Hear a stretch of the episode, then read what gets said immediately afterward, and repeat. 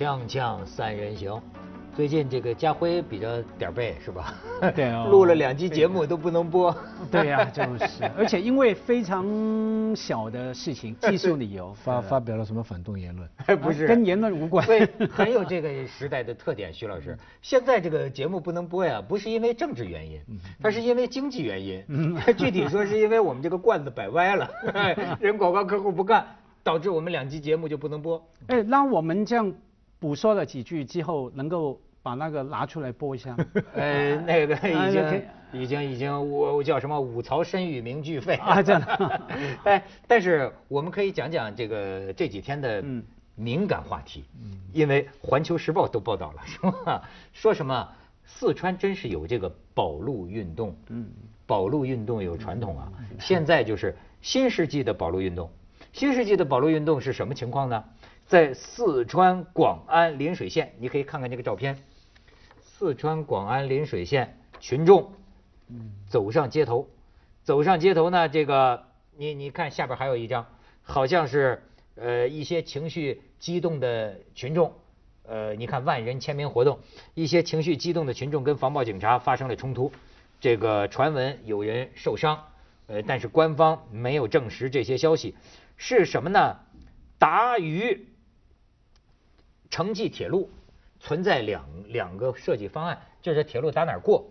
其实呢，东线是经过邻水县，西线经过广安区。那么这两个行政区呢，都属于广安市。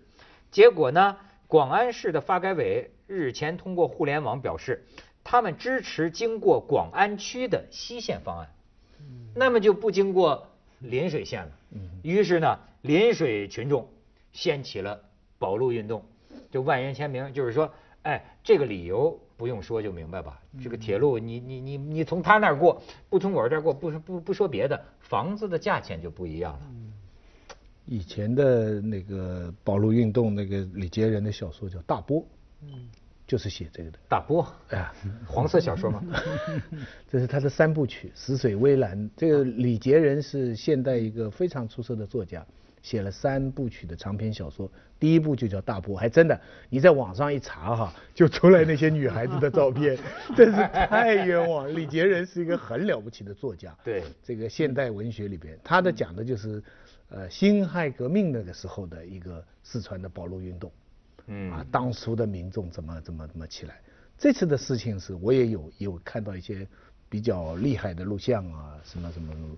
我当时就在想，这种事情怎么解决呢？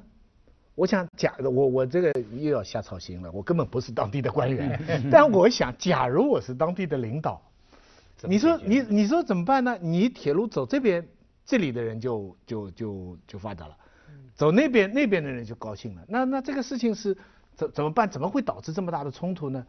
我当时在想，大概第一个还是程序，就是说你决定从哪里走啊，你要有一套比较透明的决策过程。就是说，不要让人家说哦，本来从我们这里走的，现在走那边了，这个人火就大了嘛。对吧？你那些人上去吵的时候，他们的，而且他们的理由是，你知道他们的理由，吵的理由是，我不知道准不准哈，但是我看有一个报道说，因为广安区那边那是呃邓小平家乡嘛，他那边已经好几条路了，而邻水县没有铁路，他们意思说你们为了照顾啊政治，因为领导人的家乡一般是重点建设的，嗯好多地方都是这样，所以他们这个理由，但我总觉得这还是一个程序问题。如果一开始就有一套决策过程是很很论证性的，就是说通过专家、通过预算、通过什么，香港也也是吵啊，对吧？一个车站设在哪里啊？什么什么，民众也照样抗议啊。那程序，你说程序哈，因为各地有不同的程序嘛。嗯我对国情不太熟哈，我猜按照他们程序来说，他说，哎，我们有权利做这个决定哦。嗯所以按照他们程序，而且他们所有事情也有他们一套的所谓的透明度。那个透明度可能跟香港、跟外面的世界不一样哈。可是可能他还是说，特别在最近哈这一两年，很按照程序啊。所以说程序呢，永远跟 substantial 的实质性的东西也分不开。刚子东讲到一个非常重要的专家的系统，哈。你程序里面有没有把专家的意见哈加进里面？这就是我那些是谁的专家？然后再透过他们既定的程序哈来呈现出来。这个简单来说，其实千言万语两个东西嘛。这个就是第一个就是制度，第二个就是道理嘛。因为你假如只有制度没有道理，你也没有用啊。你只有道理没有制度，也是服那我我就问你了，如果这样的事情在香港呢，怎么决策？香港也有这个铁路，这个通过哪儿啊？地铁通过哪儿？如果说这边说应该通过这个区，那边说应该通过那个区，那在香港怎么打？那在香港一开始呢，就有一些单位部门，然后做一个规划，有个草案出来。那过程里面当然是花钱，香港政府呃常做的一件一个事哈，很多地方都做的，就聘请专家系统，有个顾问公司哈，独立的，独立的。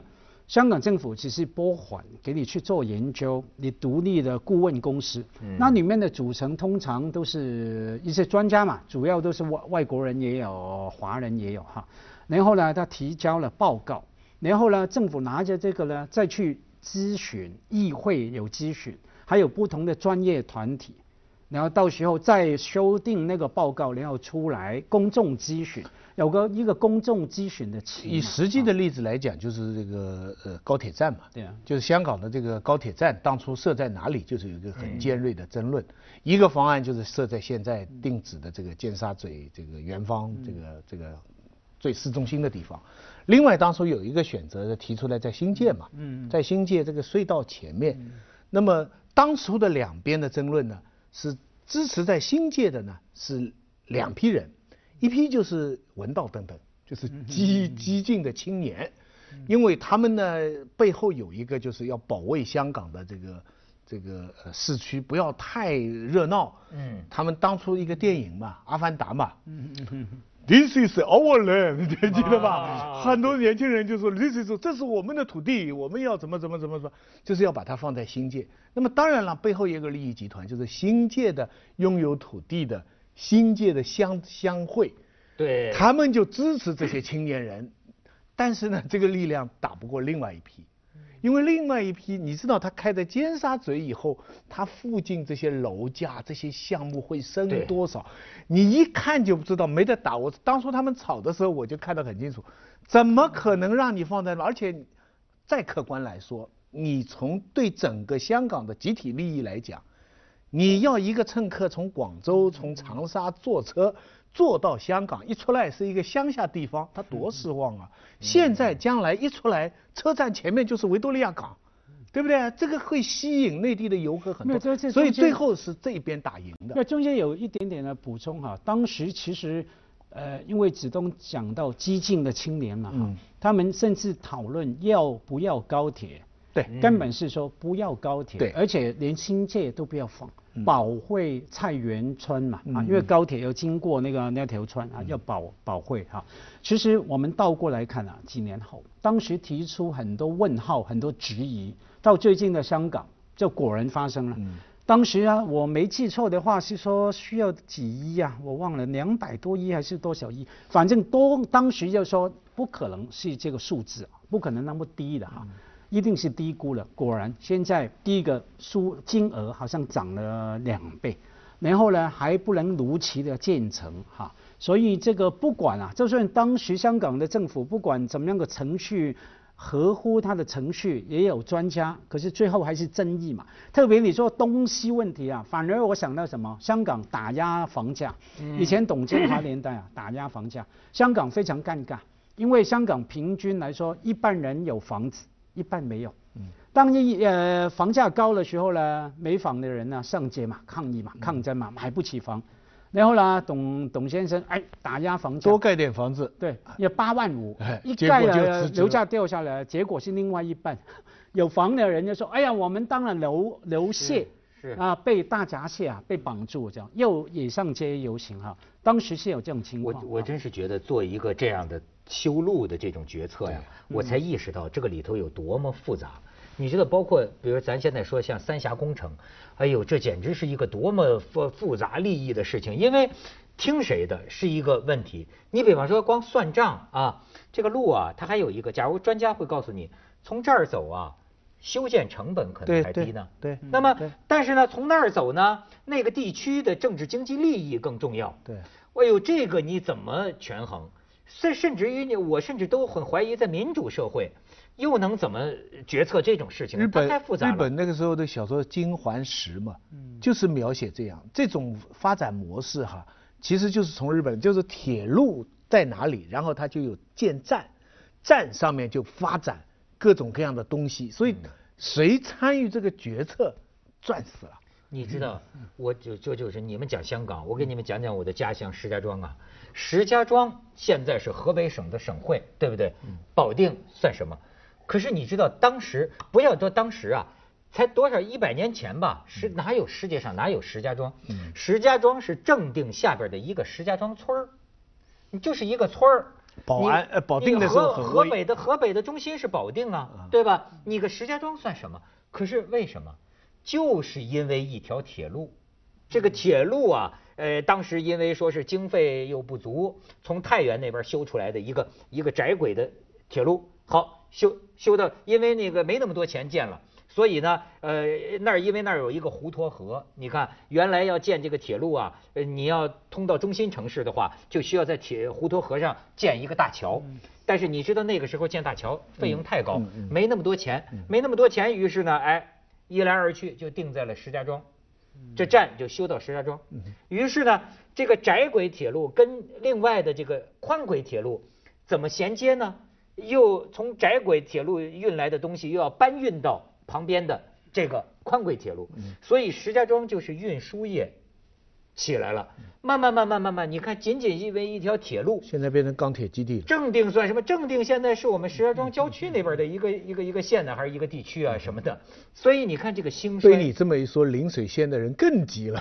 不，跟你说，还有郑州算什么？原来河南最最呃中心的是开封啊，对对郑州只是个下面的郑县，对，只是因为要修铁路，张之洞提出来的。黄黄河大桥。哎，卢汉铁路，卢汉铁路说，那本来要要不应该经过开封啊，或者经过洛阳啊，但是对不起，黄河呀，这个地质结构啊，太危险了，于是要找到一个啊，这个滩比较窄的地方，黄河大桥。哎，而而且呢，这个河道不会随意改的地方，于是最后就定在了郑县，然后郑州一下子成了枢纽，开封、洛阳现在文化古都，文化古都了，就是。咱们去一下广告，锵锵三人行，广告之后见。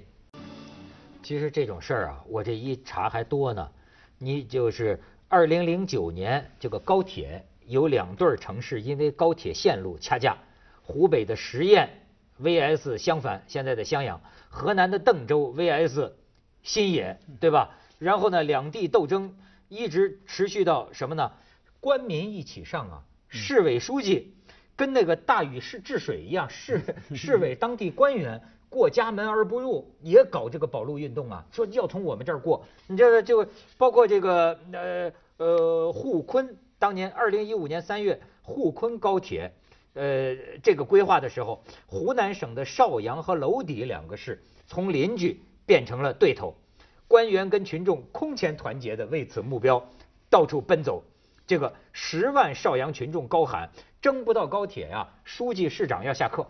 不，然后呢，就是说不少政府官员舍身拼命啊，小孩住院不去照顾，自己生病顾不上去医院，就争这个。最后你知道吧？最后结果是什么？沪昆的这个高铁同时在娄底和邵阳 设站设站，但是呢，经过邵阳的车站，距离市中心七十公里，这就是中国人的折中，折中。还有什么？这个为了高铁啊，荆门和荆州也反目成仇。我天哪！你看。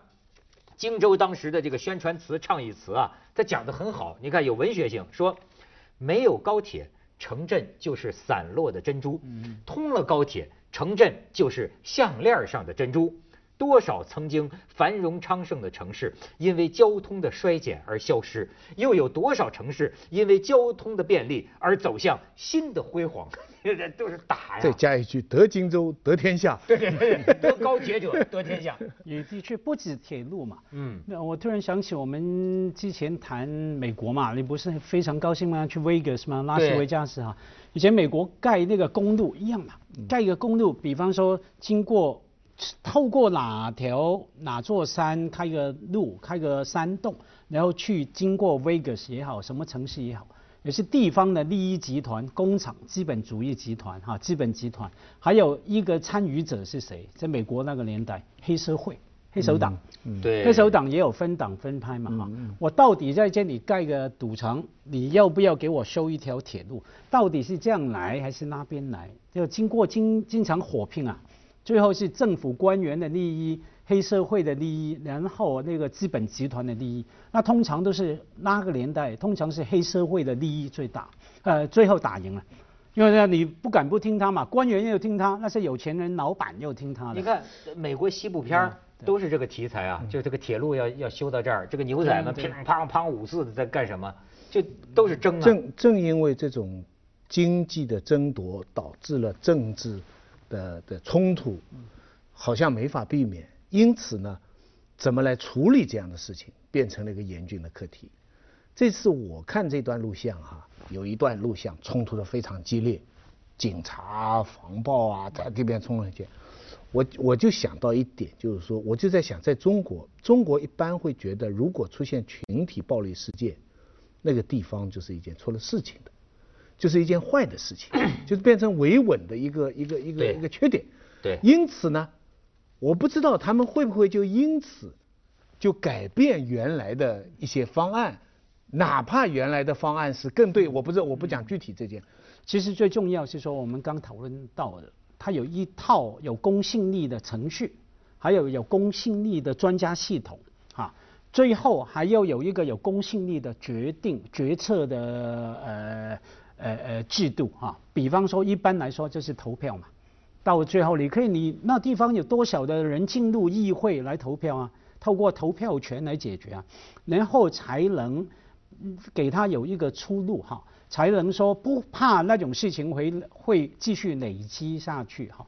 可是当其他的一套我们觉得比较合乎程序的、合乎公益的系统没有建立起来的时候，那个你给他常规化了，很容易是什么样？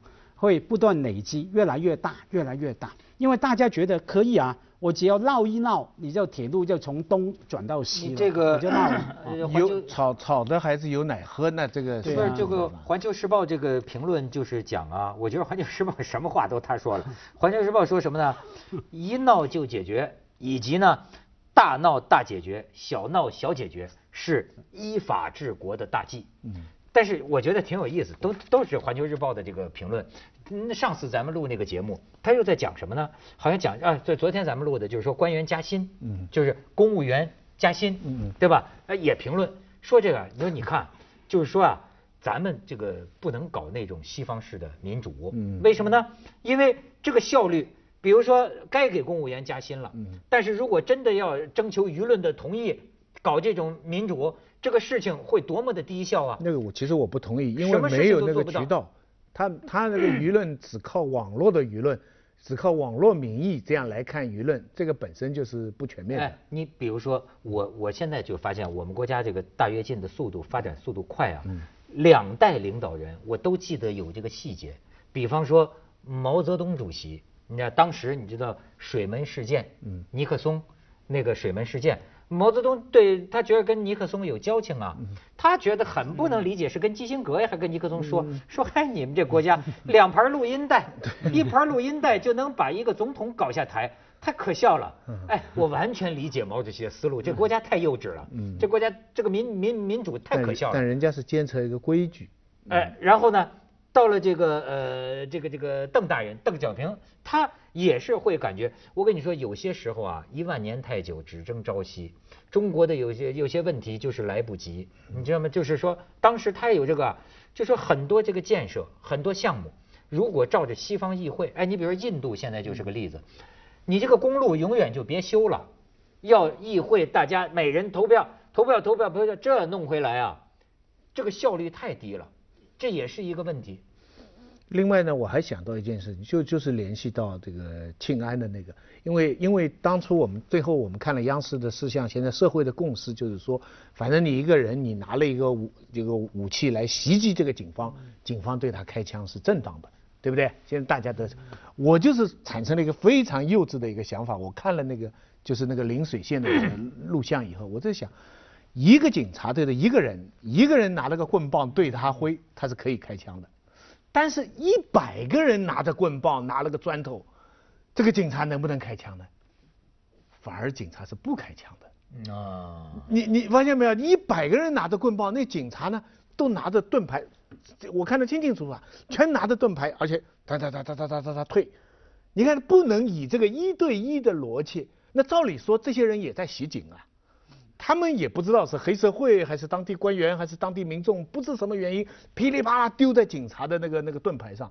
可是警察在这个时候，从他的防守盾牌到开枪，中间有无数的环节。对，催泪。徐老师是提出了一个执法的问题，就是群众袭警怎么办？对，是吧？对，个人一人袭警开枪可开枪，群众袭警怎么办？那他，咱们接下广告，锵锵三人行，广告之后见。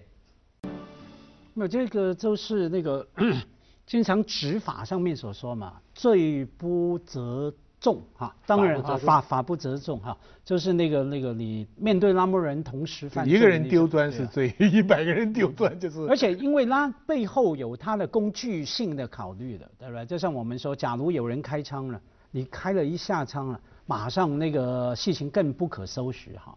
他也有有工具性的考虑，可是话说回来，回来还在想说这个怎么解决？假如在西部把铁路从东搬到西，那东部的人会不会又起来抗议呢？难道又改吗？难道最后是说盖两条铁路算了吗？对，所以呢，其实有一个哈，先别改呃，别讲什么长远要改善什么决策的程序等等，有一个呢就是谈判嘛，你铁路建在东边，总有一些。带动了、推动的经济利益，那你可以分一点给给西边吧，或者说整个地区的发展总可以分猪肉吧？呃，议会分猪肉有很多的层次，可以在议会里面分，可以在后面的在部门跟不同的地方呃掌权的人谈判来这样分，总有办法去解决。我这个事情怎么解决我不知道，但是到目前为止，我切切实实的看到中国之进步。这件事情，我第一首先看到的是外国传媒，嗯，而且我的第一反应是这些人别有用心，嗯。啊，播放这些场面，《纽约时报》啊，香港的一些电台啊，叭叭叭播，作为头条来播，啊，网络上的片段，我的第一个反应我是觉得国内会封锁这个消息，嗯，可是你看，现在《环球日报》，我们都可以来讨论这个事，你看一讨论，你就发现有很多不同的层次，经济利益争，这个后面的悖论，对不对？怎么来呃怎么来呃对付这样的群体事件？这又有各种讨论的余地，对不对？而这种群体事件是不是应该常态化？比方说在香港回讲回香港的，香港那个高铁最后那个盖在新界的这批人游行的最厉害，他们在警察那里得到许可，申请的非常的 We This is our land，但是最后赢的是另外一派，因为另外那派人不出来游行，但他们是大老板，嗯哎，所以他们赢了。吵是给你吵了，赢是他们赢了，所以这个 这边白吆喝了，这你这叫什么呢？这会叫的狗啊，这咬人的狗不叫的，哎，叫的狗啊，哎，就是也就叫没用了，哎，还有更长远，群众怎么那么容易放弃呢？对，这这没办法，这个法治嘛，他立法局通过了嘛。放弃不表示全部失败，因为子东讲到香港那个高铁事件哈，那一波的运动哈。那些所谓的激进青年，那个其实有有持续发展，对，他有他的另外的所谓的启蒙的效果在那边。哦。比方说灌输了是说，哎，我们在发展经济的同时，要注重地方的文化的保育、文化的发展，还有大家看得更清楚整个资本主义是怎么样的运作，那引发了后来的一波一波的其他的对于香港历史的保护运动。你长远来看。最后谁赢谁输都不晓得，这就像我们这个南昌八一南昌起义，虽然最后的结果是失败了，但是它星星之火可以燎原。建立了一支军队。接着为您播出健康新概念。种子们深入了民间，对吧？掀起了是吧？社会主义新高潮啊，新高潮，新的。